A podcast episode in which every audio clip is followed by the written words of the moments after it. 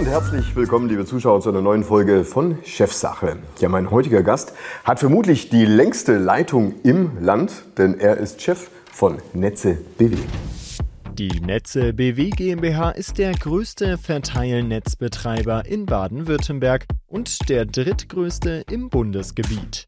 Die Länge des Stromnetzes reicht rund 2,5 Mal um die Erde. Rund 2,3 Millionen Kunden werden mit Strom versorgt. Daneben betreibt Netze BW ein Gasnetz und sorgt außerdem dafür, dass 600.000 Stuttgarter Trinkwasser erhalten. Und damit begrüße ich ganz herzlich im Chefsache Studio den Geschäftsführer von Netze BW aus Stuttgart angereist. Herzlich willkommen, Dr. Christoph Müller. Schön, dass Sie hier sind. Schönen Tag, Herr Benzmann. Herr Dr. Müller, ich will es mal so sagen, das, was Sie sozusagen verkaufen und für was Sie stehen, ist eigentlich etwas, das man ganz selbstverständlich nimmt. Ärgert Sie das?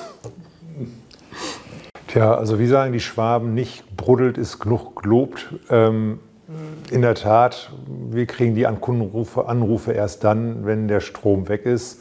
Und wenn er da ist, ist es sprichwörtlich der Strom aus der Steckdose, der selbstverständlich ist. Wir möchten heute einfach mal auch Ihr Geschäft verstehen. Wie genau kommt eigentlich dieser Strom dann zur Steckdose und am Ende natürlich auch aus der Steckdose raus?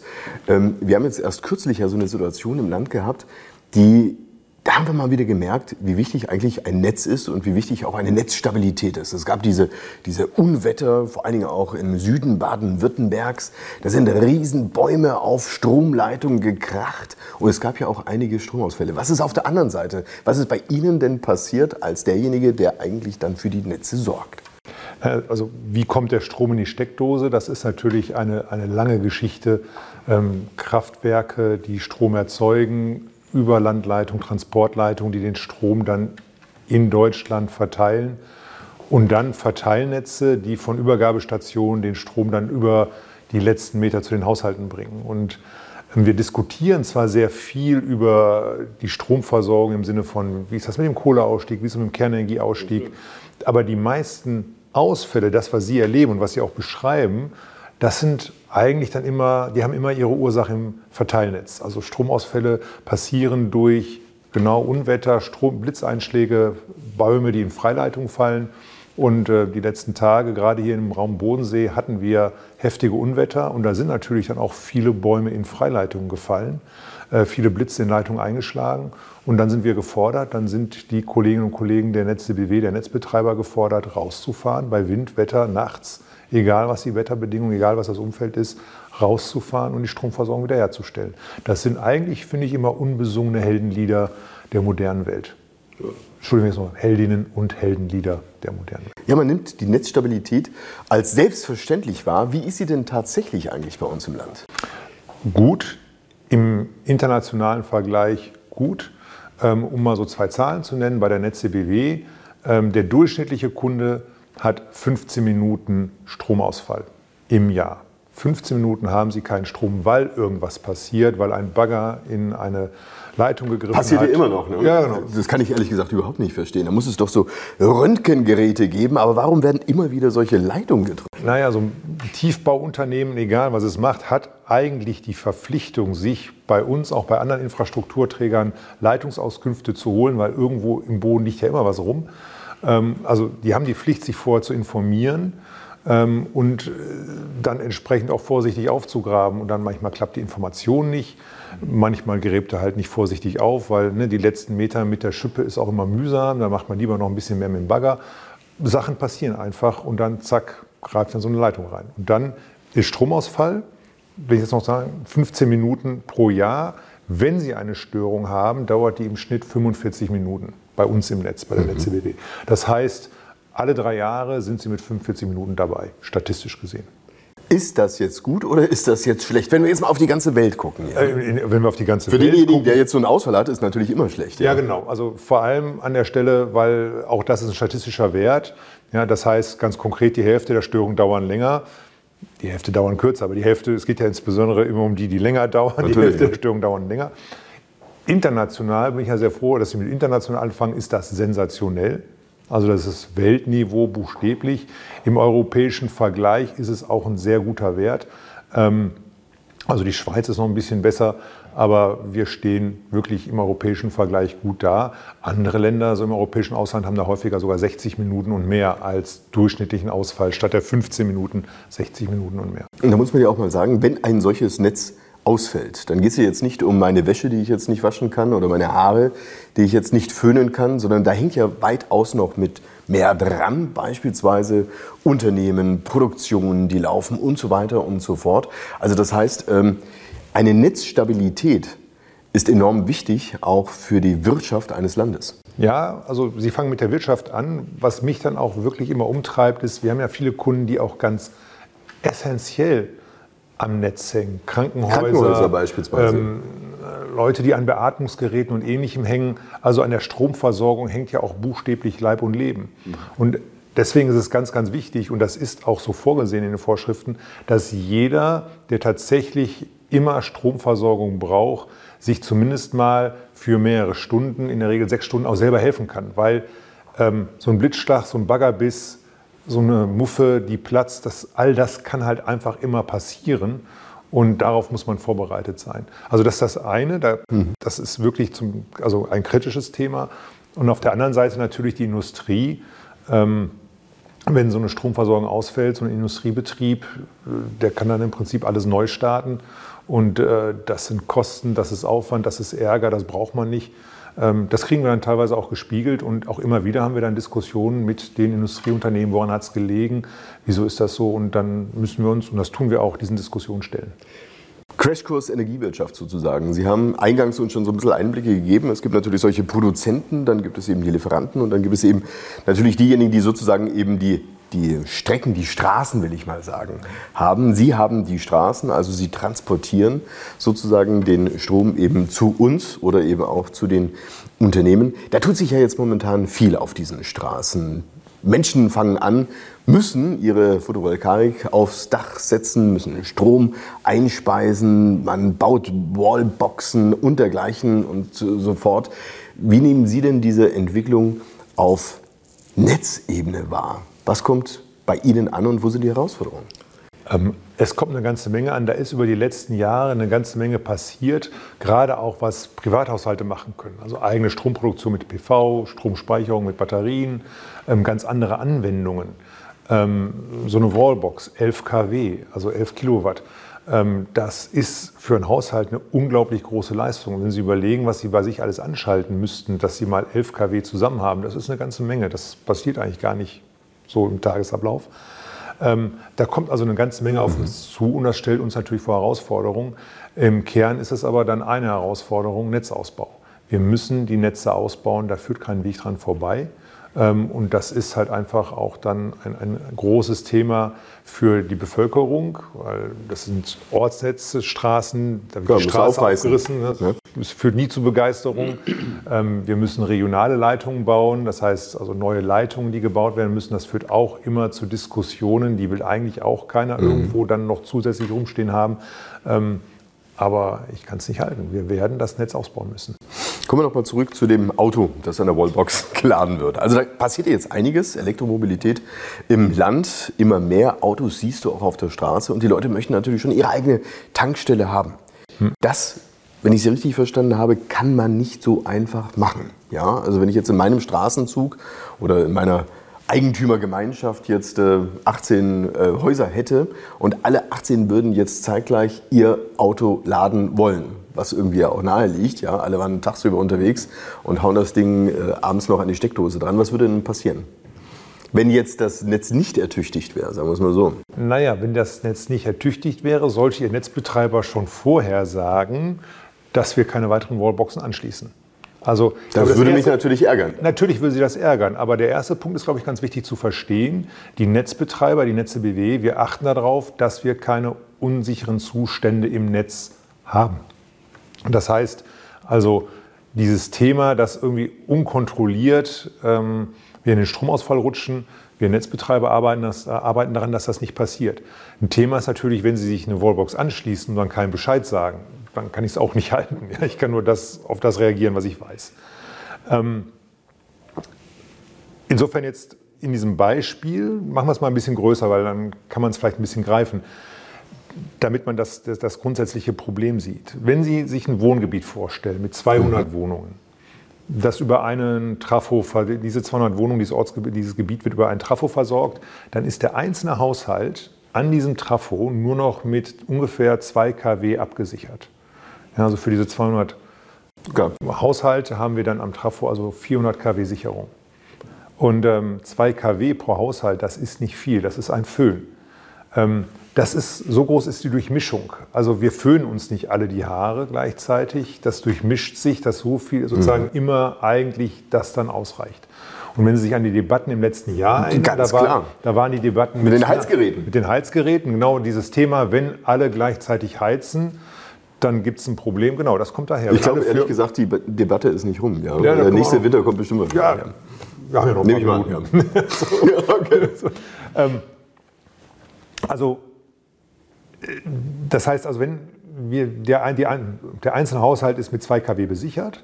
Und wenn jetzt in so einem Wohngebiet die Leute anfangen, sich 11 kW Wallboxen zu setzen, was sie ja machen sollen, wir wollen das ja, aber da merkt man so von den Größenverhältnissen, wenn dann also von diesen 200 Haushalten sich nur, die waren ja gleich bei allen, aber wenn dann von diesen 200 Haushalten sich nur äh, 10 so eine Wallbox äh, setzen, dann kommen da schon 110 kW zusätzlich, die unter Umständen, wenn sie wirklich abends alle gleichzeitig, die dann schon mal 110 kW äh, vor, vor, wegnehmen. Ja?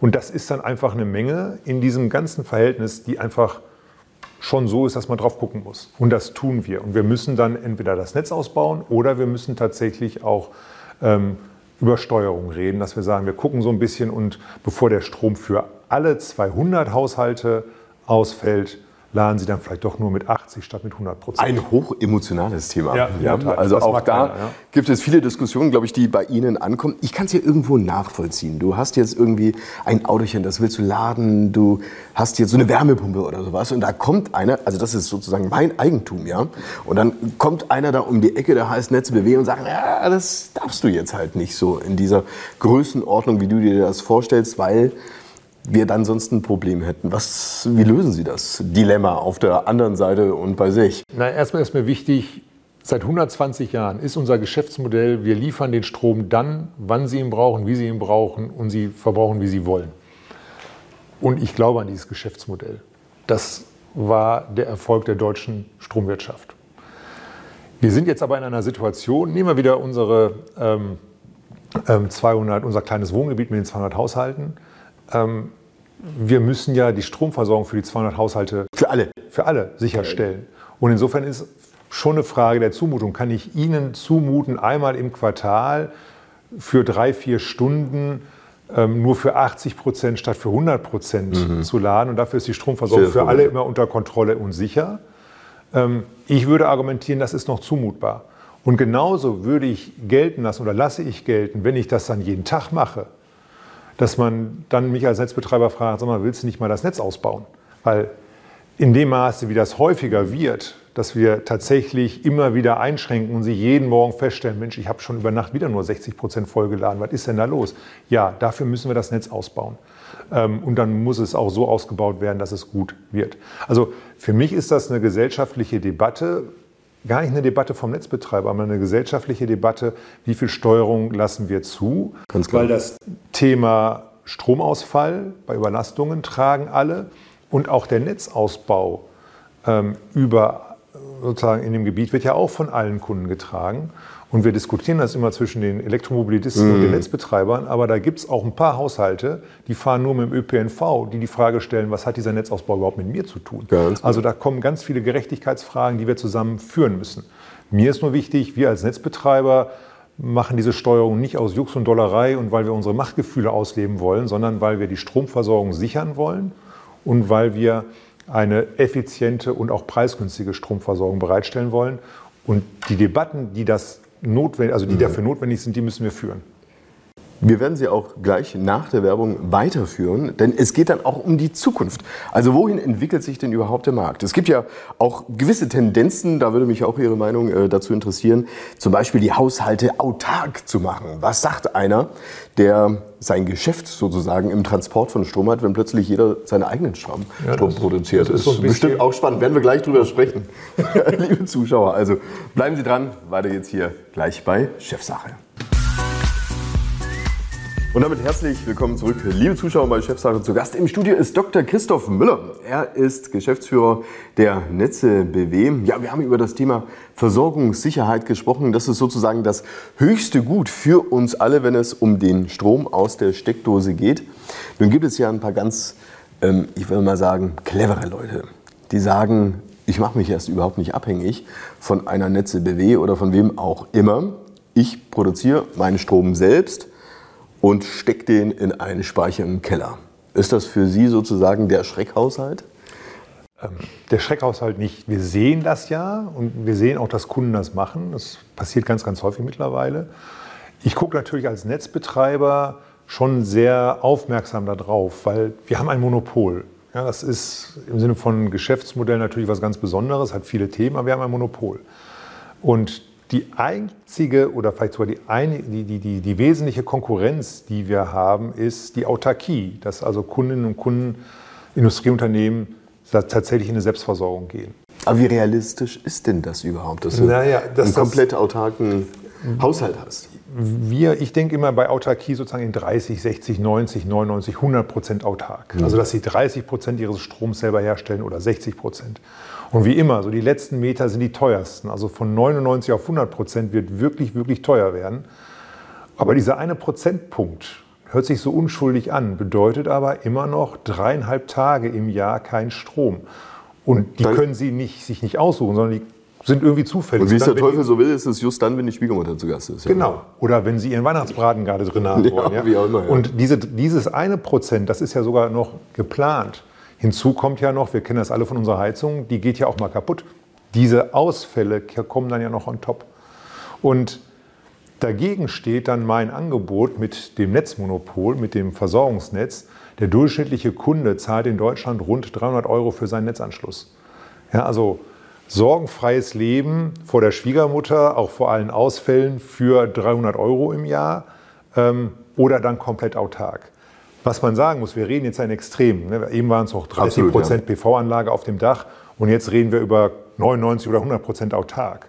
Ähm, aber auf dem Weg dahin wenn er wandelt, wandelt sich ja mein Geschäftsmodell vom Energieversorger zum Energieversicherer. Und das wird bei mir alles auf den Kopf stellen. Und insofern gucke ich da schon sehr aufmerksam drauf. Also ich glaube schon, dass wir ein Stromnetz haben werden, was mhm. dauerhaft eine Rolle haben wird. Es kann natürlich sich in seiner Aufgabe und in seiner Rolle dramatisch wandeln. Und insofern, das ist ein Thema, wo ich sehr genau drauf gucke. Über, überall wabert ja im Prinzip ja die Energiewende. Die Deutschen, die waren ja an sich mal ganz gut unterwegs, auch wenn es gerade um nachhaltige Energien und so weiter angeht.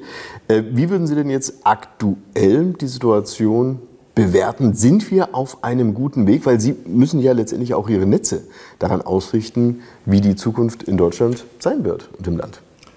Ähm, also ich finde, wir sind immer noch gut unterwegs. Also wir sollten da unser Licht nicht auch nicht unter dem Scheffel stellen. Natürlich, andere Länder fangen, fangen auch an und sind auch gut unterwegs. Und wenn man dann so guckt, der Wettbewerb, wer ist am weitesten bei der Energiewende, da sind viele auch wirklich jetzt mhm.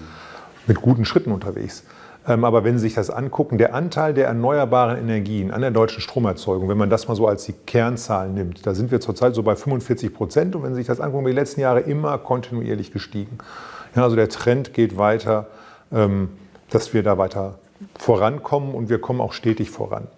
Ich glaube, wir kommen aber jetzt in einen Bereich, wo die, Sachen schwerer werden. Ne? Wie immer, die ersten Meter sind die einfachsten und es wird anspruchsvoller. Wir müssen jetzt das Netz ausbauen. Alles, was wir bisher in der Energiewende gemacht haben, gerade auf Verteilnetzebene, ist mit dem bestehenden Netz gut darstellbar gewesen. Und diesen Punkt verlassen wir jetzt. Die Straße aufreißen, haben Sie gesagt, das ist sozusagen eine, äh, eine Möglichkeit. Eine andere Möglichkeit ist, das Netz hier auch cleverer zu machen, würde ich mal sagen, intelligenter machen. Alle sprechen über Digitalisierung, künstliche Intelligenz und so weiter und so fort. Welche Möglichkeiten haben Sie denn da? Wie clever wird denn das Netz in Zukunft sein? Also auch wieder zwei, also ein vielschichtiges Thema. Zum einen erstmal, ich glaube, wir können mit Digitalisierung im Netz ganz, ganz viel machen. Und wir haben da auch noch viel zu tun. Also tatsächlich Netzzustände zu erfassen, um dann das Netz besser auszunutzen, ist ein ganz großes Thema, mit dem wir uns zurzeit mhm. beschäftigen. Wobei wir da immer sehr konservativ unterwegs sind. Viele sagen, wir sollen mutiger sein. Ja, aber wir hatten es ja heute schon so ein bisschen, ne? die Downside, der Stromausfall mit dem, was da dranhängt, in Industrie, bei Krankenhäusern, bei Privathaushalten, die auf Stromversorgung ange angewiesen sind. Also ja, wir gucken, was geht da, aber wir sind sehr konservativ unterwegs, weil die Versorgungssicherheit ist ein hohes Gut. Ja, und dann wird mir manchmal vorgeworfen, ich wäre da so ein bisschen zu langsam und digital wird viel mehr gehen. Ja, aber wir reden über Versorgungssicherheit. Und das andere Thema ist, Sie haben ja so ein bisschen das Thema angeschnitten, Flexibilität auch. Ne? Da genau. gibt es auch viel mit Batterien, da kann man auch viel machen. Da stellt sich so ein bisschen die Frage, ähm, wofür nutzen wir denn diese Flexibilität? Nutzen wir die, um eine Windfront wegzupuffern? Daran denken immer alle, viel Wind, viel Strom, das packen wir dann in die Batterien. Aber wenn alle Batterien gleichzeitig laden wollen, brauchen wir eher mehr Netz. Also die Frage, ob diese Flexibilität und diese Digitalisierung wirklich zu weniger Netz führt oder weil wir halt Windstrom, weil wir über das Wetter hohe Gleichzeitigkeiten in der Stromversorgung haben. Die Sonne scheint dann schon recht flächendeckend mhm. dann für alle und der Wind weht auch fast überall dann relativ stark und muss dann entsprechend abgeleitet und äh, in die Batterien oder in den Verbrauch gebracht werden. Ob wir dann wirklich weniger Netz brauchen, da mache ich manchmal noch ein Fragezeichen dran. Also, das heißt, ähm, summa summarum, das Netz wird cleverer, indem sie auch neue Technologien einsetzen, um einfach mehr Flexibilität und damit auch Versorgungssicherheit zu schaffen. Ja, darum geht es. Auch in der Energiewende ein versorgungssicheres Netz zu haben, weil wir werden jede Akzeptanz für die Energiewende verlieren, wenn wir unsere Versorgungssicherheit verlieren. Und daran arbeiten wir bei der Netze BW, dass die Versorgungssicherheit weiter auf dem hohen Niveau bleibt. Gestatten Sie mir eine letzte Frage, denn unsere Zeit ist auch schon bald vorbei. Was treibt Sie denn persönlich an?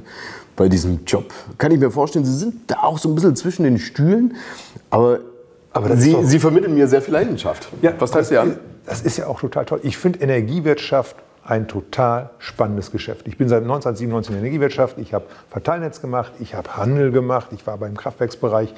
Und dieses, diese Mischung von Technik, von Kommerzialität, von Wirtschaft, von Politik auf allen Ebenen, vom Gemeinderat, der eine Konzessionsentscheidung trifft, bis zu den OPEC-Ölministern, die relevante Entscheidungen für das ganze Energiegeschäft treffen. Von den technischen Herausforderungen von neuer PV bis hin zu, welche großtechnischen Kraftwerke sind vielleicht doch noch möglich. Also diese Bandbreite und diese Tiefe und dieses ineinander Verwobene, das macht mir großen Spaß. Den haben Sie auch vermittelt. Herzlichen Dank für Ihren Besuch. Vielen Dank, dass Sie mich eingeladen haben. Dr. Christoph Müller von Netze BW. Liebe Zuschauer, das war es wieder soweit hier bei Chefsagen. Es würde mich freuen, wenn Sie das nächste Mal wieder einschalten. Bis dahin Ihnen alles Gute. Tschüss.